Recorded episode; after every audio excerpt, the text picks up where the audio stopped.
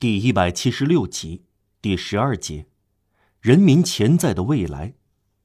至于巴黎人民，尽管已经成年，还始终是顽童。描绘这个孩子，就是描绘城市。正因如此，我们通过这只无拘无束的麻雀，研究了这只鹰。需要强调的是，巴黎人种尤其出现在郊区，纯血统在那里，真正的相貌在那里。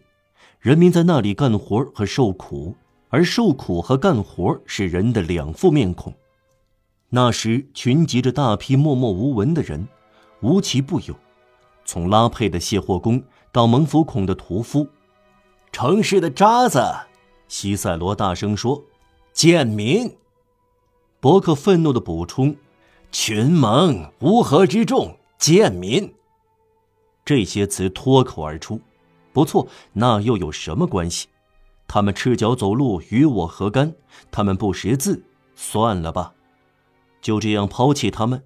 光明照不到这些人身上，让我们再高呼光明，让我们坚持光明，光明，光明。谁敢说这种昏暗不会变得透明呢？革命难道不是改变面貌吗？为哲学家们教育吧，开导吧，启迪吧，自言自语吧，大声说出来，快乐的跑到大太阳下，熟悉公共广场，宣布好消息，大量用识字课本宣扬权利，唱马赛曲，散播热情，砍下橡树的绿枝，要把思想变成旋风，这些人就可以变得崇高。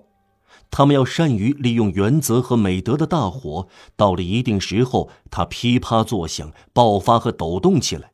这些赤脚，这些光臂，这些破衣烂衫，这种种愚昧无知、卑贱下流、重重黑暗，都可以用来实现理想。